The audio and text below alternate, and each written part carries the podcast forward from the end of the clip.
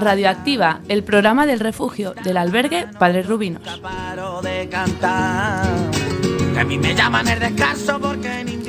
Todos los jueves del mes podrás escucharnos de 6 a 7 de la tarde aquí en la emisora Quack FM. Recordamos que lamentablemente no emitimos a través de las ondas de FM debido a un malentendido con la administración. Seguiremos llamándolo así. soy un bohemio de la vida que yo no tengo nada que ver. Esperemos que la situación cambie, pero hasta entonces nos puedes seguir en directo desde la página web www.quackfm.org. cerquitos de la plaza cuando termina de llover. Y hoy en el segundo programa de esta cuarta temporada contamos con algunas voces nuevas y con una gran variedad de temas. Comenzaremos como siempre con creaciones literarias, el primero a cargo de una persona que siempre nos emociona con sus reflexiones y que después de tiempo hoy vuelve a las ondas. Él es Francisco Castillo. Y a continuación, Cuca, tras haberla conocido un poco más en el anterior programa, vuelve a deleitarnos con sus relatos.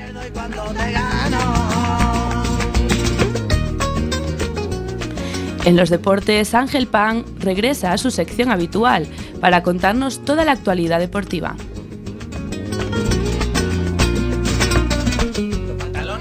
En Todos por Igual, una voz nueva creo que nos sorprenderá. Miguel López nos expondrá un tema muy interesante y, de que el poco del que poco se sabe, el trastorno de espectro autista. Para ello entrevistará a una persona que lo vive en primera persona. 40 pavos para dormirme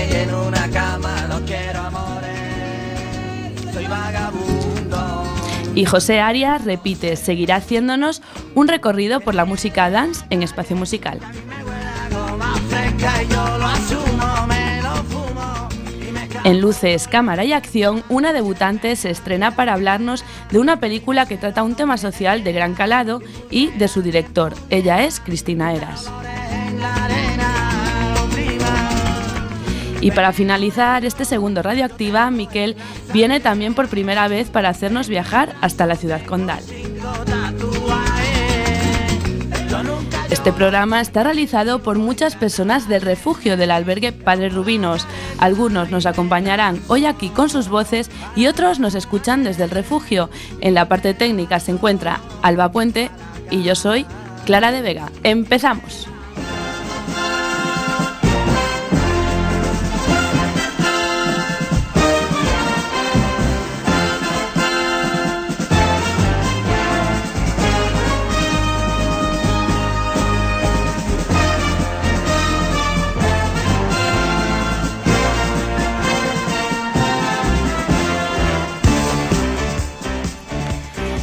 Y aquí estamos de vuelta tras el parón del puente de la Hispanidad.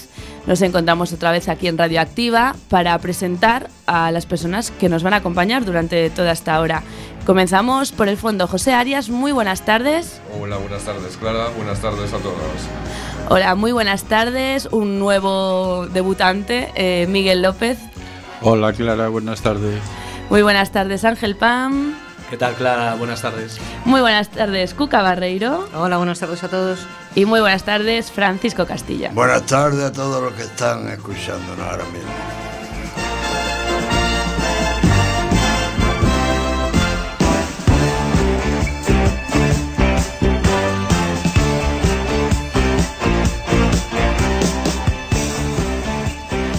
Y arrancamos con el segundo programa de esta cuarta temporada, con una reflexión sobre las personas que luchan día a día con una sonrisa en la cara. Un homenaje a ellos de manos de Francisco Castilla. Lo escuchamos.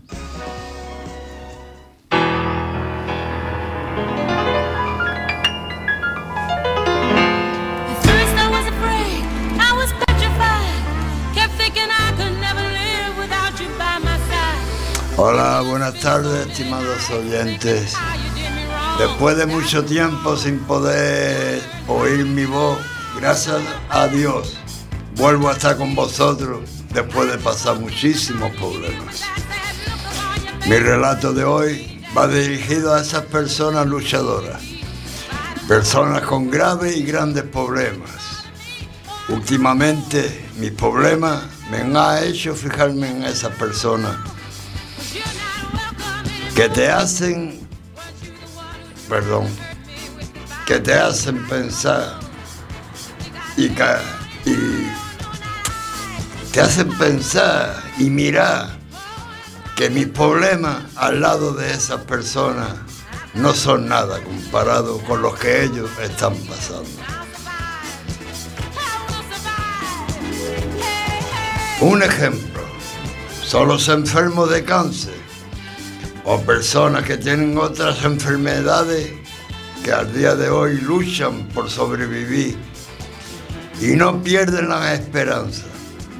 Esas personas con discapacidad que estando en silla de ruedas siguen su vida mirando hacia adelante, intentando hacer una vida normal o casi normal.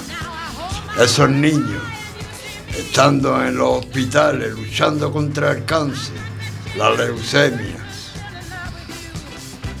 enfermedades raras, y ves cómo luchan y no pierden la sonrisa.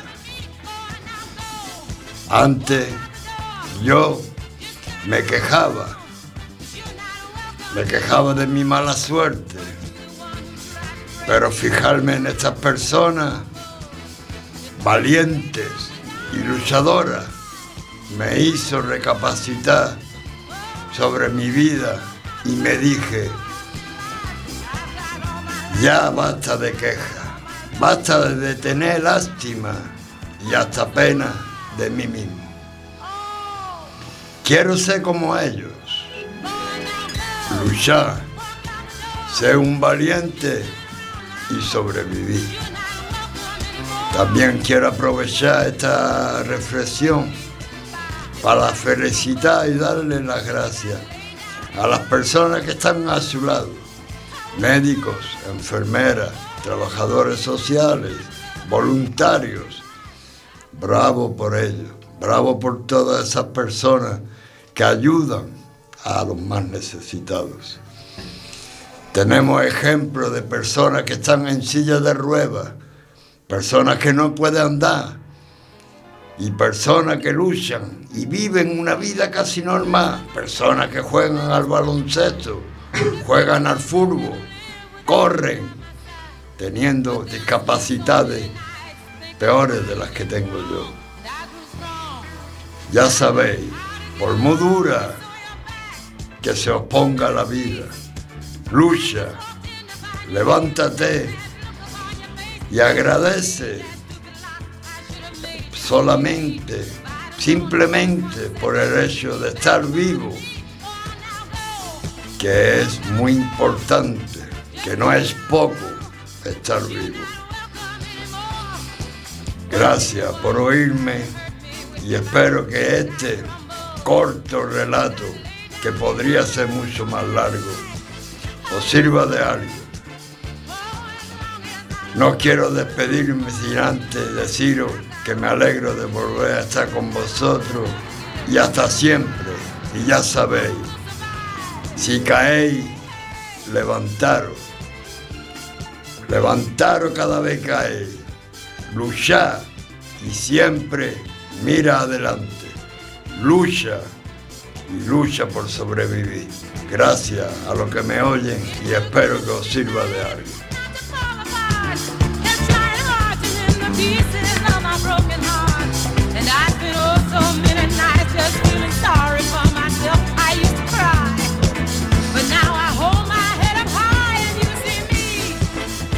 Pues muchas gracias Francisco, espero que sigas con esa filosofía por habernos, habernos transmitido esta positividad y que sigas así con esa sonrisa y tirar siempre para adelante, sean cuales sean los frentes que se abran.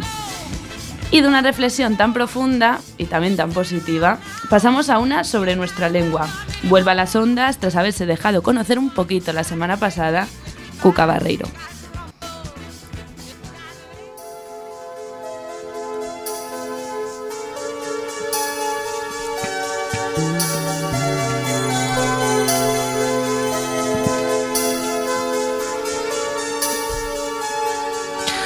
Hola, buenas tardes.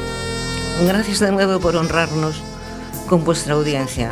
Os habla Cuca. Vamos a dejar de Albarreiro como si fuéramos buenos amigos. Hoy me gustaría hablar un poco de la lengua castellana. La idea surgió cuando hace unos días vi a Mario Vargas Llosa, premio Nobel, gran escritor, uno de mis favoritos de hecho, cerrando una manifestación en Cataluña en defensa de la unidad nacional o estatal. Por supuesto, nada que objetar. Es un buen orador y aunque discrepe con algunas de sus ideas, sigue siendo un gran creador. Pero eso me hizo pensar y venir a la cabeza la idea de, vamos a ver señores, esto es un acto político, un acto político en defensa de la unidad nacional. Le intentan dar un lustre de cultura llevando a un premio Nobel, a un gran escritor, cuando podría ser cualquier otro español, como por ejemplo Juan Marsé, que sí es catalán y conoce el problema.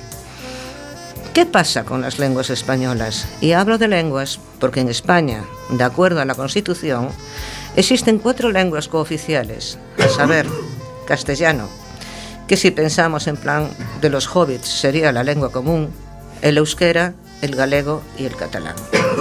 No, no voy a caer en la trampa de la política. Eso no es para mí, aunque tenga mis propias opiniones totalmente personales y que no vienen a cuento.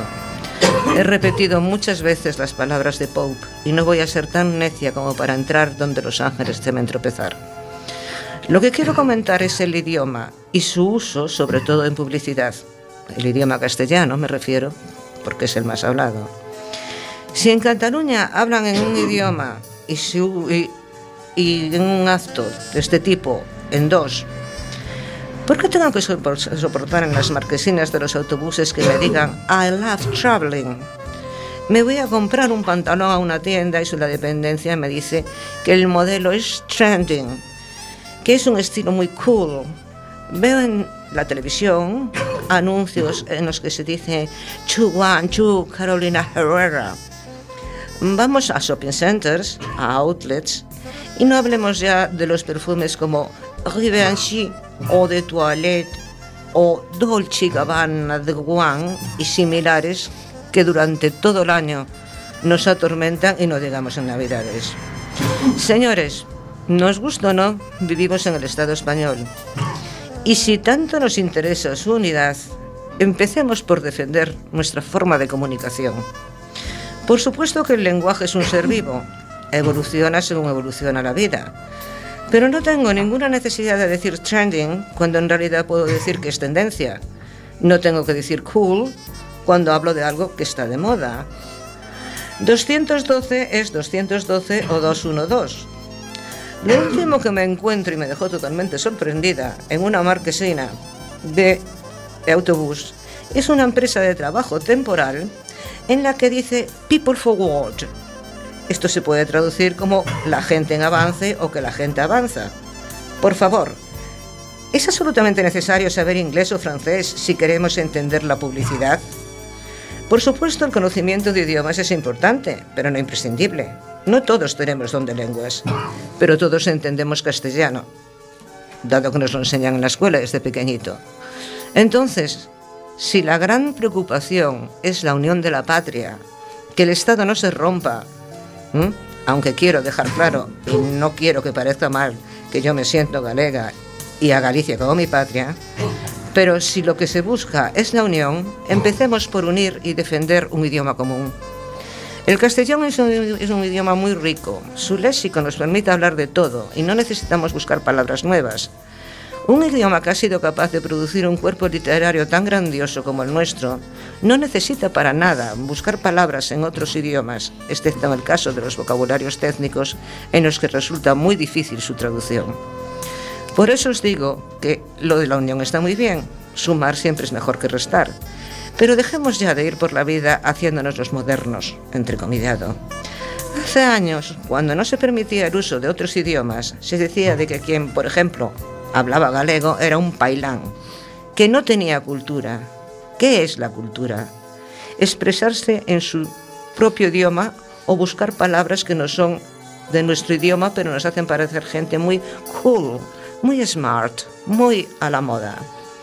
A ver si de una vez nos tomamos en serio que las ideas se transmiten a través del lenguaje y cuanto más preciso sea este, mejor nos enteraremos. Tal vez eso sea parte del problema de nuestra sociedad. No nos entendemos, porque no alcanzamos a expresar lo que realmente queremos decir. A veces parecemos el chiste de tú sabes que yo sé que tú sabes que yo sé. Aunque parece que ahora está muy de moda el intercambio episcolar, es más que nunca necesario poder disponer de una precisión de expresión de la que carecemos para evitar ser malentendidos. Somos uno de los países de Europa que más edita y menos lee. Creo que eso quiere decir algo. Así que creo que a partir de ahora compraré agua de perfume. Si tengo dinero compraré 212 de Carolina Herrera. Intentaré buscar ropa de tendencia y por supuesto intentaré seguir adelante. Es decir, compraré eau de toilette, me vestiré cool en un outlet y I will go for war con la ayuda de una ETT. E falaré en galego en Galicia y en castellano en todo lugar donde mi lengua madre no sea entendida, dentro del Estado español, naturalmente. Gracias por soportar esta, esta divagación y de verdad, leed, es necesario. Vosotros sois gente coherente, leed e imaginar, vale la pena.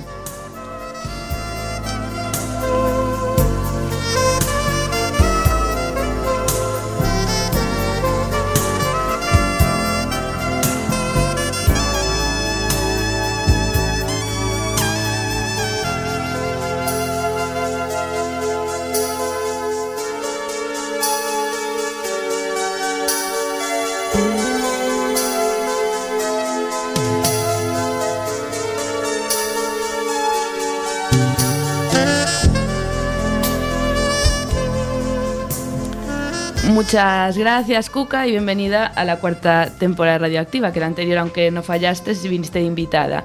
Y bueno, le haremos caso y habrá que cultivar la mente y leer un poco más. Y bueno, ya vuelves a formar parte de Radioactiva. Así que bueno, bienvenida.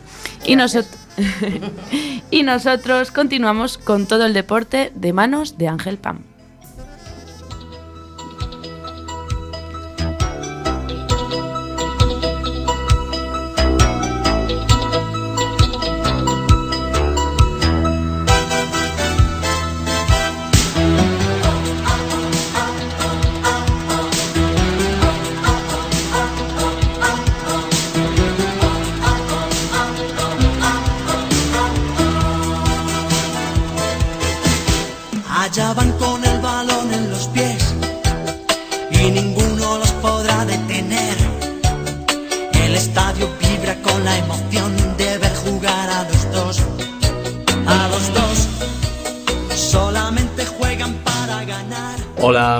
Tardes a todos nuestros oyentes. Bienvenidos a la sección de deportes esta semana. Soy Ángel Pam.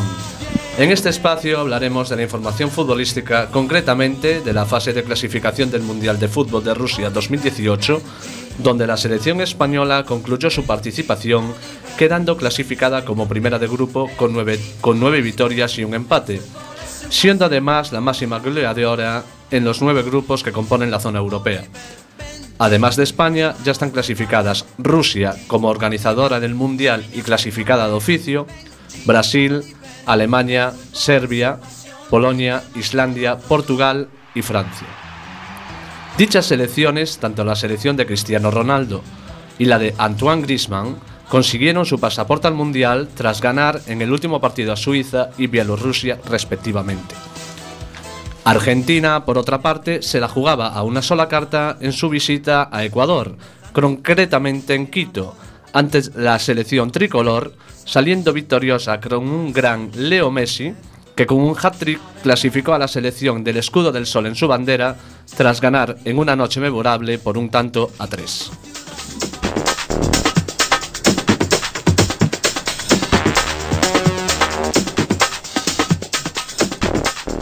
En el ámbito ya nacional, concretamente en la Segunda División B, en el grupo primero, el Deportivo de La Coruña B continúa su estela ganadora tras batir en Abegondo al Valladolid B por un gol a cero, gol conseguido por Boja Galán en el minuto 17.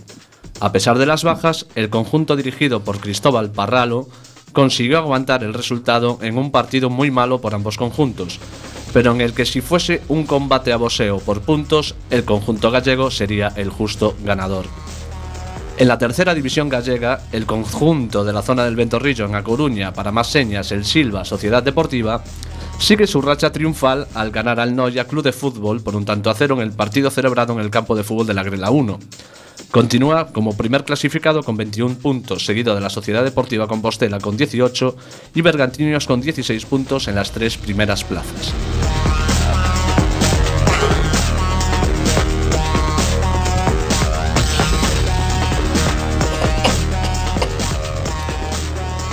Cambiando de deporte, vamos a hablar de la Liga CB de baloncesto, el cual se llevan celebrado tres jornadas hasta el día de la fecha.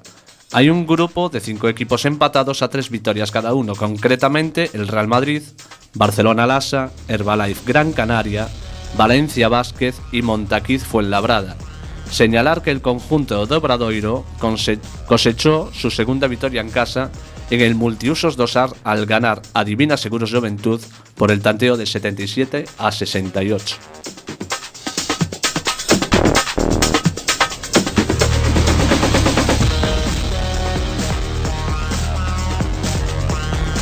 Seguimos con la Fórmula 1. Lewis Hamilton da un paso de gigante al ganar el Gran Gran Premio de Suzuka en Japón porque su gran rival en el campeonato, el alemán Sebastian Vettel, se tuvo que retirar en la quinta vuelta por una avería en la caja de cambios, con lo que al corredor británico le falta muy poco para proclamarse el rey en la categoría nuevamente. El podium de la carrera ha sido el siguiente: Hamilton primero, Max Verstappen segundo y tercero Daniel Ricciardo. Fernando Alonso, saliendo desde el último lugar, consiguió remontar nueve posiciones, quedando finalmente en la undécima posición, luchando a brazo partido con su excompañero de equipo, el brasileño Felipe Massa, intentando alcanzar la décima posición que le hubiese dado un punto en este gran premio.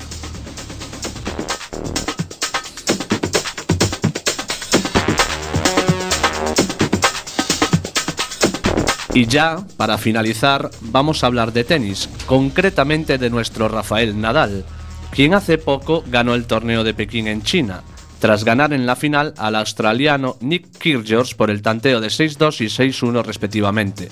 Partido muy cómodo, de principio a fin, dominado por el manacoriense, sin dejar hacer su revés de derecha al rival, consiguiendo nada más empezar el partido un break de ventaja. Pero este pasado fin de semana jugó en Shanghái la final de dicho trofeo, contra el gran maestro suizo Roger Federer, quien ganó en, ganó en dos sets, concretamente por 6-3 y 6-4. A pesar de la derrota, el español domina los enfrentamientos entre ambos por 23 a 15. Hasta aquí la información deportiva esta semana. Un saludo cordial y muy buenas tardes.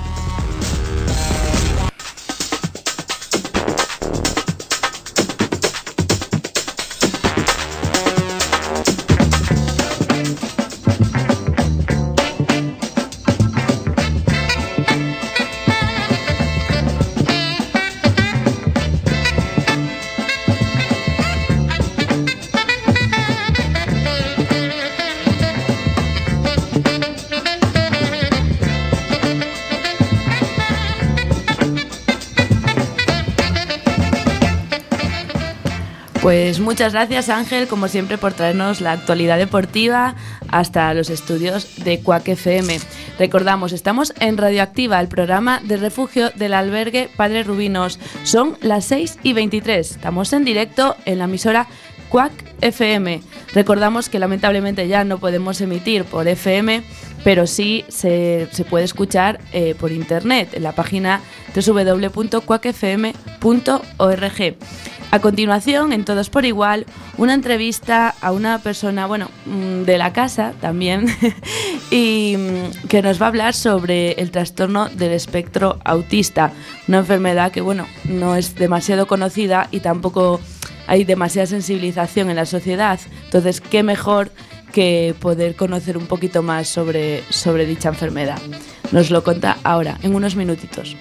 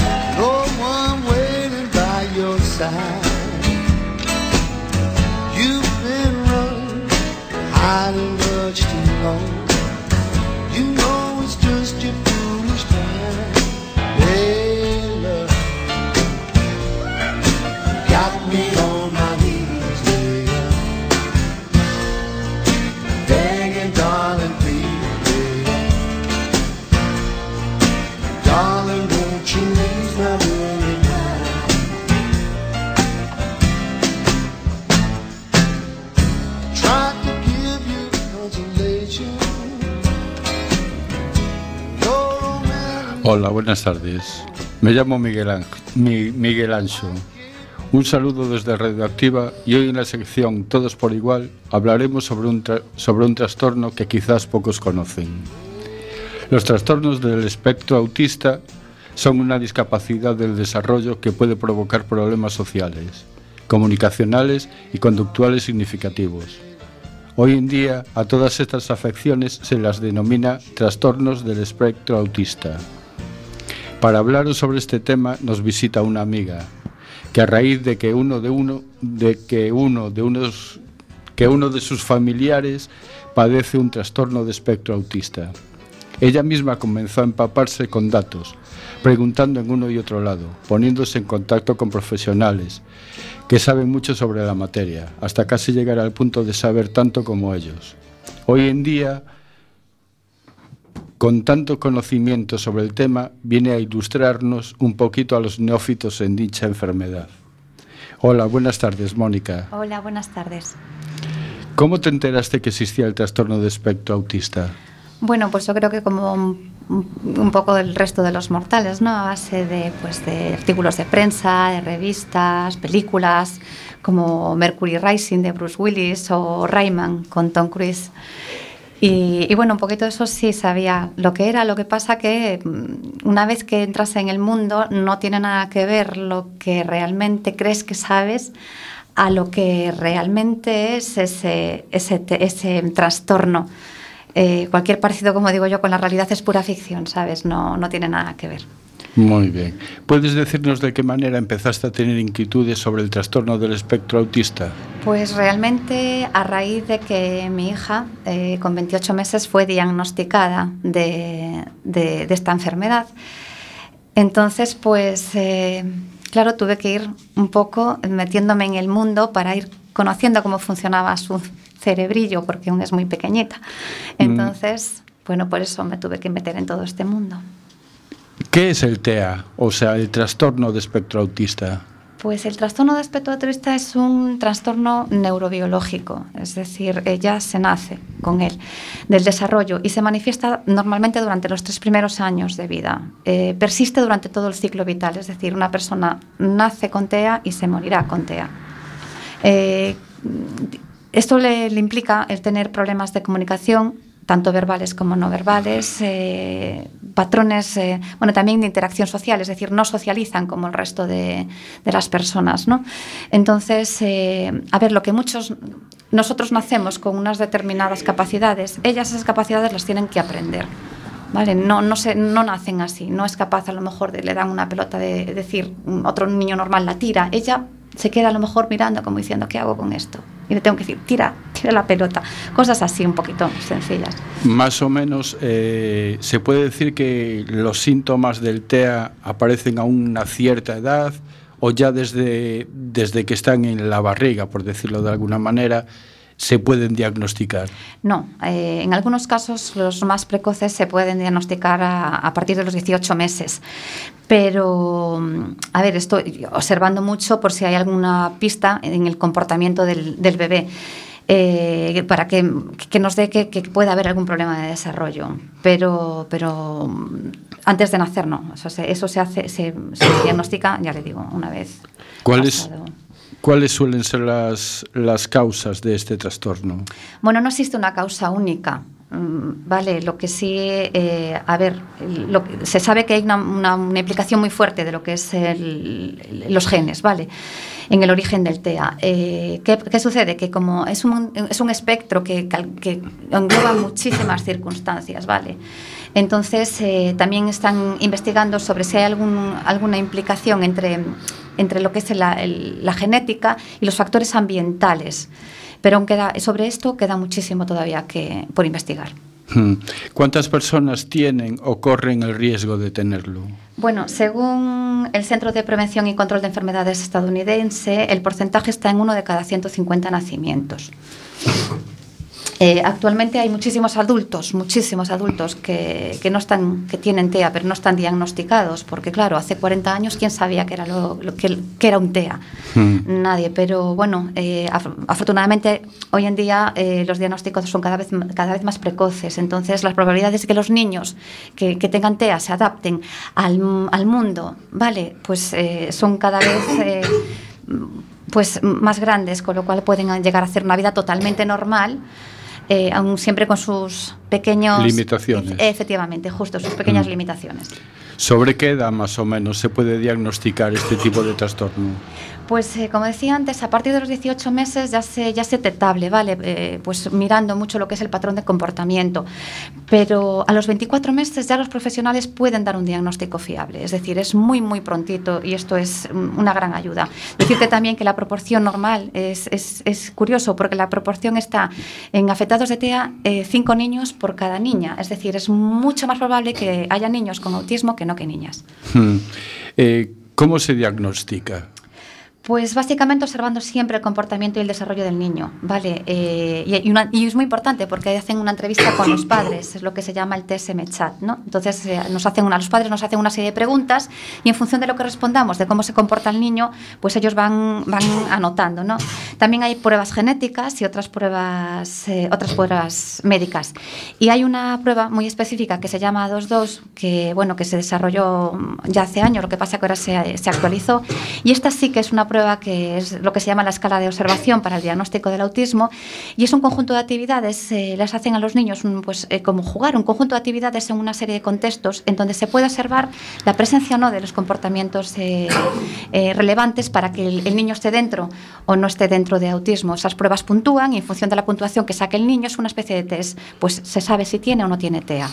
Eh, ¿Hay algún tipo de tratamiento para este tipo de trastorno? Eh, tratamiento, de- todo depende de también, eh, claro está, el, el- como el grado, ¿no? No sé si decir si hay grados o no, pero mm, yo creo que sí, ¿vale? Entonces, eh, lo que es muy importante es la terapia, la terapia, el trabajar con ellos. Terapia eh, apoyada por especialistas como logopedas, como psicólogos, mm, que estén trabajando con el niño, pues, eh, para pulir esas pequeñas limitaciones que pueda tener a la hora de hacer amigos, a la hora de comportarse, a la hora de entender, pues, eh, el lenguaje, de, utilizarlo. Eh, es que para mí esto me parece una pregunta un poquito personal, digamos. ¿Cómo te afectó a ti cuando te enteraste que tu familiar tenía este tipo de trastorno? Bueno, yo como madre me puse en modo batalla, como digo yo. Yo activé mi modo batalla, entonces eh, dejé a un lado el- lo emocional y activé eh, 100% lo cerebral. Es decir, a día de hoy, después de cinco o seis meses, eh, todavía no lo he admitido, no admitido, no he tocado la parte eso emocional, mm, porque he preferido pues buscar ayuda, moverme, buscar mm, eh, darle herramientas a mi hija para que el día de mañana mi hija pueda desenvolverse en el mundo y, Por sí sola. Efectivamente, y no dependa de nadie más que de sí misma, porque esa es la meta que yo creo que tienen todos los padres, ¿no? Pero mm, sobre todo cuando naces así con esas pequeñas, con esos pequeños hándicaps, pues quiero que, yo lo que quiero es eso, mi- lo único que quiero es que mi hija se desarrolle, pues normalmente como un niño normal, porque es una niña normal, especial, pero normal. Muy- ¿Crees que en nuestra sociedad hay información suficiente y sensibilización sobre este tipo de trastorno? A ver, información creo que no, porque mm, es lo que digo yo. Creo que eh, única exclusivamente lo sabes, o sea, te dedicas a esto eh, en, en el momento que te toca de cerca.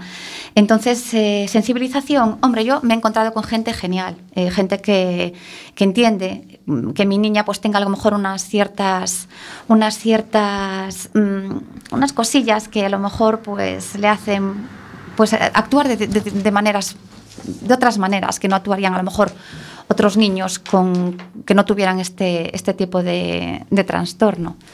Vamos, pero bueno, eh, sensibilización sí. Los- la gente que por lo menos que me rodea está muy sensibilizada, me apoya muchísimo, la familia me apoya eh, y la gente que normalmente trata, mm, los profesores de guardería, eso es una pasada, cómo se implican con ella, en que no tenga problemas, en que se involucre en la clase. Es, sí, ahí está, cada vez están más sensibilizados. Notáis, notáis que como otro eh, que como otro tipo de trastorno o enfermedades hay barreras físicas o psíquicas que, eh, que cuesta superar. Eh, barreras, eh, vamos a ver, yo diría que lo que hay es, eh, lo que es el propio sistema eh, está muy limitado, ¿vale? Eh, tú te metes en una... A ver, es mi opinión, ¿vale? Yo con esto no quiero, no quiero decir nada, pero es lo, lo que yo creo, que por desgracia sigue habiendo lo que es la, eh, la sanidad para ricos y para pobres. Es decir, hay mucha diferencia entre tener y no tener dinero. Es decir, tú si todo, yo mi hija la llevo en un centro privado y también va por la seguridad social. Eh, en el materno infantil, increíble, tiene un equipo maravilloso. El problema es que están sobre están saturados, es que hay Sí, muchos sí, niños y pocos profesionales. Entonces, Mm. con eso no les basta. Entonces, por favor, lo único que pido es que eh, a ver, son niños pequeños, son niños que el día de mañana, eh, si no se les ayuda, si no se les trata y si no se trabaja todos los días. Yo creo que esto viene ellos. enlazado con mi siguiente pregunta. Igual que hay ayudas para la dependencia, para personas con este tipo de trastorno, ¿hay algún tipo de ayuda para los familiares con este, o sea, con este tipo de trastorno? A ver, nosotros, en el momento que tienes diagnosticado un TEA, sí puedes solicitar determinadas ayudas, ¿vale? Nosotros, por ejemplo, pues queremos solicitar, solicitar lo que es la minusvalía porque tienes derecho a ella. Y aparte de eso, pues eh, ayudas mm, que te da eh, dependencia única, yo lo único que quiero es única, exclusivamente para el pago de terapias, porque, a ver, necesitas ya no solo eh, mm, emocionalmente implicarte, mm, tanto yo como los, los, los, pues, los profesores tal, sino que económicamente eh, es una pasada tener que, que te decir que todas las semanas tienes que pagar una terapia, mm, dos terapias. eh, entonces, porque sabes que ese es el futuro de tu hija, que tú estás invirtiendo en el futuro de nosotros, estamos invirtiendo en el futuro de nuestros hijos. Entonces, eh, es lo que decía, el sistema está muy, muy limitado en este aspecto. Entonces, es una pena y el llamamiento que se puede hacer desde aquí, por favor, que se luche, eh, organizaciones eh, particulares, eh, a través del valedor de Pou, de lo que sea, que se luche porque tengan, por tener más dinero, más profesionales y que nuestros hijos tengan todos las mismas oportunidades. Muchas gracias, Mónica. Pues ahí queda la reivindicación. Esperemos que los que nos escuchen que, que hagan caso de, de las peticiones que no son nada descabelladas, al contrario, ¿no? Y bueno, y todo el apoyo desde aquí, Mónica, para, para tu peque. Muchísimas gracias. De muchísimas gracias por gracias venir. por esta oportunidad, gracias. Y gracias también a ti, Miguel, por hacer esta fantástica entrevista. Nosotros continuamos con Espacio Musical.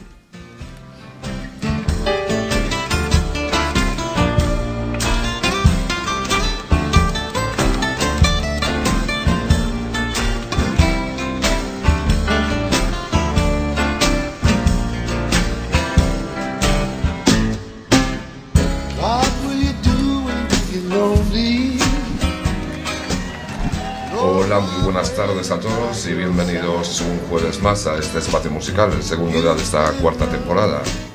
Pues voy a seguir con la línea del anterior programa, continuando con música dance, pero esta vez con un dance algo más actual, centrándonos entre los años 2000 y 2013. Hay miles de artistas y temas en estos años, así que por falta de tiempo y como es habitual voy a ceñirme en cinco de los más escuchados y bailados, que estoy seguro que todos vosotros conoceréis.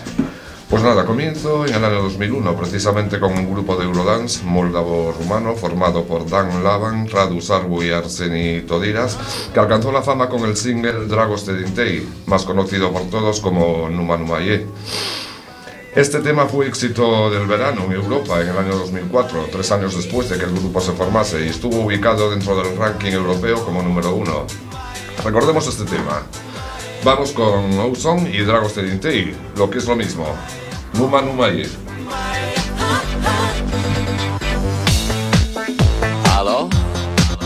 Salut! Sunt un haiduc Și te rog, iubirea mea Primește fericirea? Alo?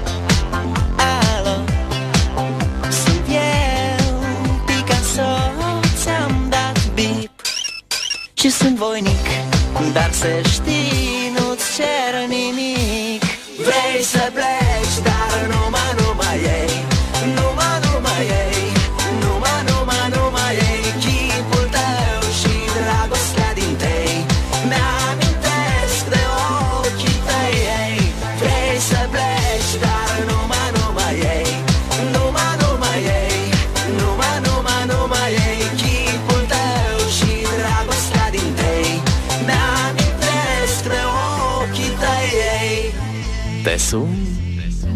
să-ți spun ce simt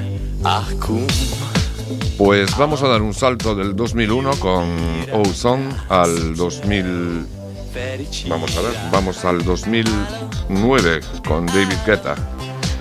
Decir que Pierre David Guetta, nacido en París en 1967, es un DJ de música electrónica y productor discográfico especializado en dance y house. Se inició como tal en varias discotecas durante los 80 y 90 antes de fundar Gun Productions y, lanzar su primer álbum, Just a Leader More Love, en el año 2002. Eh, años más tarde llegarán Get a Blaster en 2004, Pop Life en 2007 y el exitoso One Love en 2009, el cual incluye el sencillo When Love Takes Over junto a Kelly Rowland, lo que le valió para ganar un Grammy y tener el éxito asegurado en todo el planeta, vendiendo más de 5 millones y medio de copias en el mundo eh, decir que Guetta es uno de los productores de música más cotizados, ubicándose en el 2011 como el mejor DJ del mundo, según la encuesta anual que realiza la revista DJ Mag. Vamos a escuchar un fragmento de este exitoso single con el cual ganó el Grammy en 2009. Aquí está David Guetta junto a Kelly Rowland con su temazo When Love Takes Over.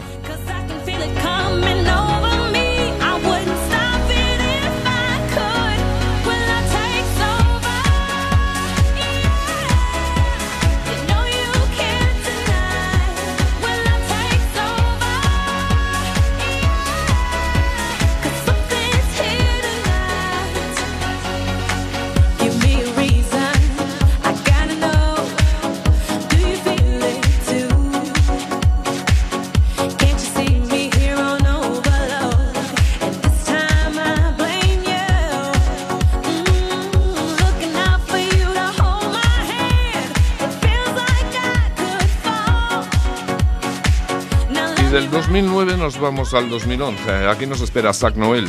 Su nombre real es Isaac Mahmoud Noel.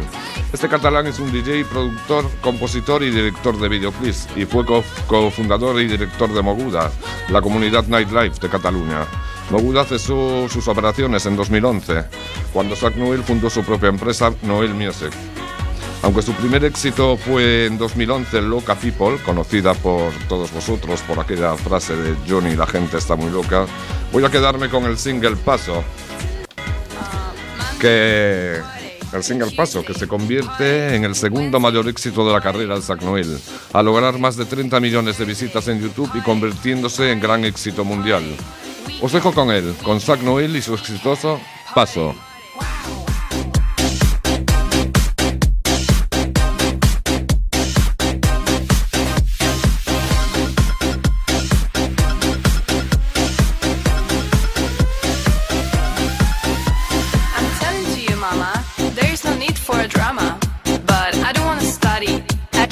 Party. I'm a needy man, you know what a needy is? Don't wait for me awake, I'm, I'm going home late. Maybe it's five, maybe it's six. Look at me, mom, I'm dressing like a.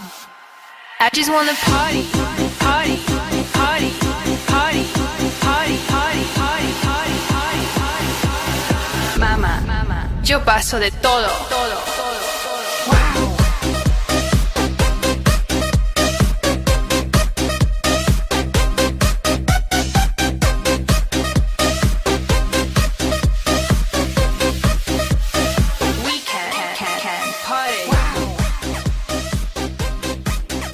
Ya para finalizar nos vamos al año 2013 con una reina del dance de estos últimos años. Ella es la espectacular Ina. Esta rumana, nacida en Mangalia en 1986, tiene a sus espaldas innumerables éxitos, tales como Hot, Un Momento, Caliente, More Than Friends, Be My Lover, Sun Is Up, Corazón Y cómo no, este tema con el que me voy a despedir por hoy. Se trata del super bailado y escuchado In Your Eyes. Pues lo dicho, con Ina me despido de todos vosotros hasta el próximo espacio musical. Espero que, hayáis disfrutado a tope con esta mini sesión dance que os he preparado y nada más. Que muchas gracias y hasta siempre. Os dejo con Ina y su temazo In Your Eyes.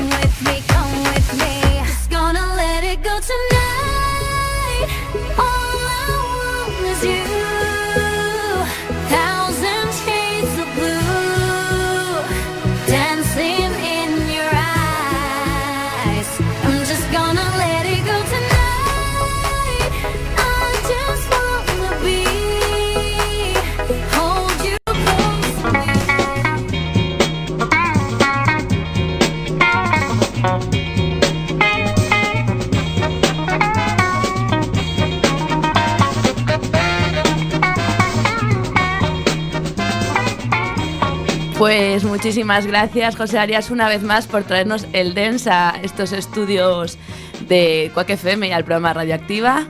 Nada, muchas gracias a vosotros. Y haber Gracias, Clara. hecho una improvisada discoteca aquí, bailando todos como, como locos. Muchas gracias. Gracias. Y continuamos eh, con Luces, Cámara y Acción. Hoy Cristina Eras viene por primera vez aquí a Radioactiva a hablarnos sobre una peli que, según ella, le impactó y le parece pues muy interesante y que trata un tema pues muy complicado, eh, Diamantes de Sangre. La vamos a escuchar.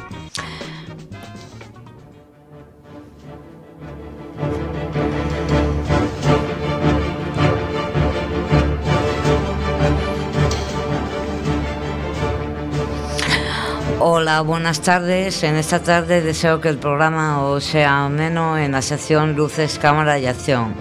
Mi nombre es Cristina Eras y en esta tarde voy a deleitaros con varias películas dirigidas por el director de cine Edward Zwick.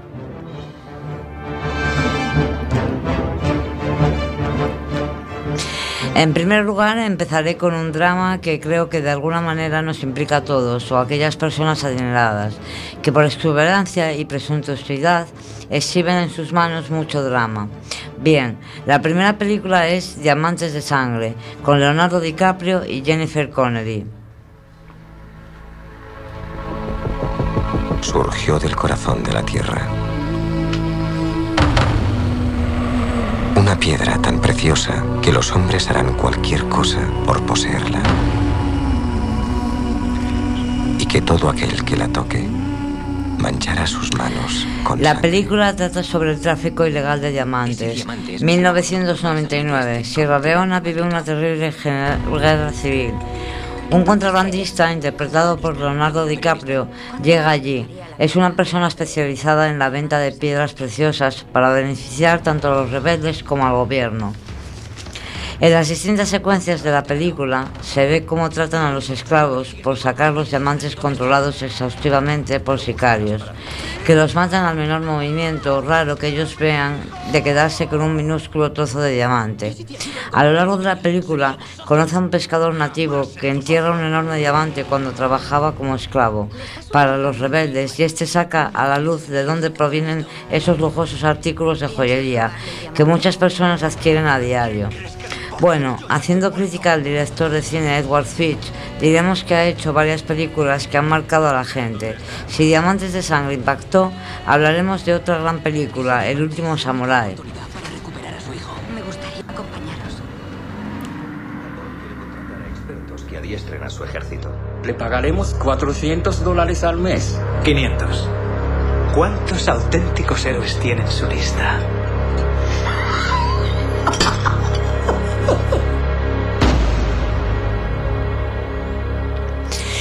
En el año 1876, el capitán Nathan Alwyn es un hombre atormentado por su paso por la guerra civil. Entre 1861 y 1865, de las campañas contra los indios en las que participó arriesgando su vida. Desde entonces, el mundo ha cambiado radicalmente, el pragmatismo ha reemplazado el valor, el interés personal ha ocupado el lugar del sacrificio y el sentido del honor ha desaparecido. En un país muy lejano, otro soldado ve también como su cómo su modo de vida está a punto de desintegrarse. El veterano líder de los samuráis que dedicaron sus vidas a servir al emperador, toda la trama al emperador. Toda la trama se desarrolla cuando Nathan cae en manos de los samuráis. En esta película vemos cómo dos culturas se entremezclan. ¿Qué quieres de mí? ¿Qué quieres tú para ti?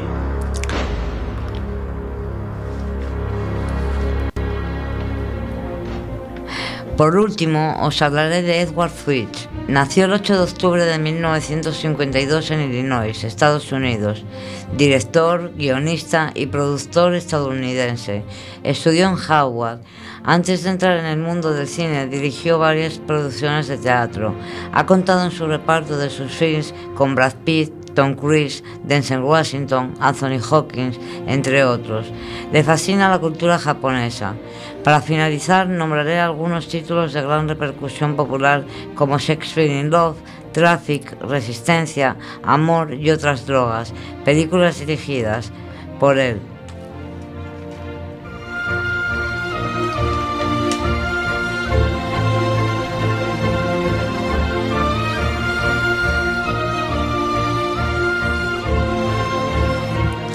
Queridos oyentes, espero que os haya entretenido este espacio y os esperamos en Luces, Cámara y Acción la siguiente semana. Sin más, un saludo de esta que no lo sé si lo he hecho muy bien o muy mal, es mi primera vez y espero que os haya gustado. Un beso y un saludo de Cristina Eras.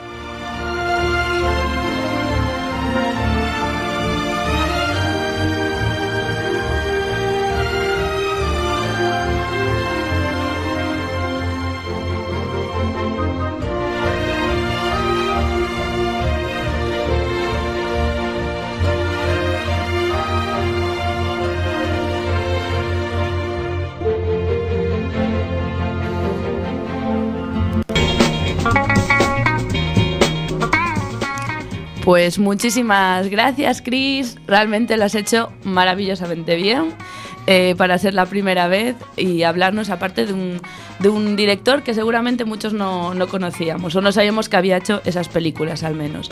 Y seguimos aquí en Radioactiva, el programa del albergue Padre Rubino. Son las 6 y 53 minutos. Estamos en directo en eh, la página web www.coquefm.org. A continuación, en ruta, viene también otro debutante. Él es Miquel, eh, Ma- Miquel Marcos. Lo escuchamos.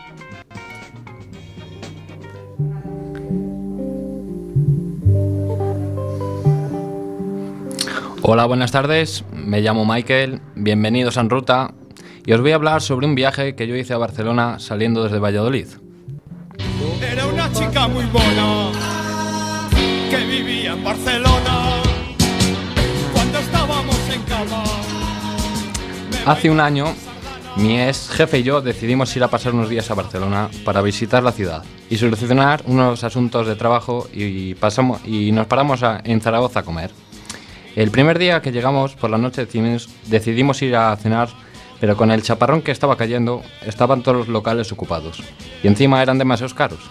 Y yo decidí preguntarle un taxi donde había pues un comida rápida y, y él decía que no sabía. Pues entonces decidimos investigar donde y luego encontramos la comida rápida. Mm, entramos en un telepisa, comemos y luego nos fuimos.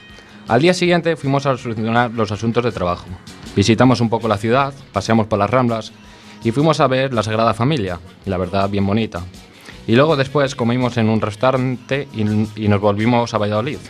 En el transcurso de vuelta estamos hablando a ver si en carnavales podíamos ir a esquiar a Andorra. Pero por circunstancias no pudimos ir y luego se acabó el trabajo. Y volví a mi ciudad natal. Y otra vez allí buscando trabajo. Aunque es una ciudad muy pequeña y hay muy poco trabajo. Y yo he vuelto a Galicia y también buscando trabajo. Y hablando de Galicia, espero que fuerza Galicia y en los incendios que se acaben las personas. Muchas gracias y espero veros pronto.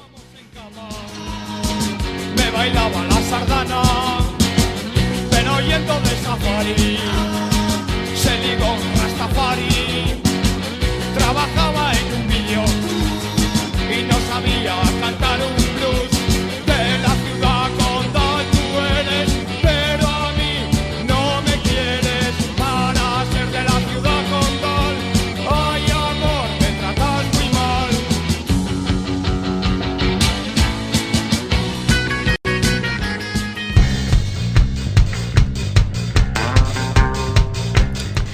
Gracias, Miquel. Creo que querría decir que se acaben los incendios, no las personas. Fue un pequeño error, pero bueno, cosas del directo. Y nosotros nos tenemos que despedir ya, no queda tiempo para más. Seguid conectados aquí en Quack FM desde la página web www.quackfm.org. Recordamos que ya no emitimos por FM.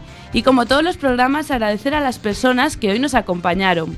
Francisco Castilla, Cuca Barreiro, Ángel Pan, Miguel López, José Arias, Cristina Eras y Miquel Marcos. Y, por supuesto, dar las gracias por el trabajo de todos los que participan cada semana en este gran proyecto desde el albergue. Nos vemos la próxima semana, jueves día 26 de octubre, de 6 a 7, con muchos más temas. Gracias por estar ahí.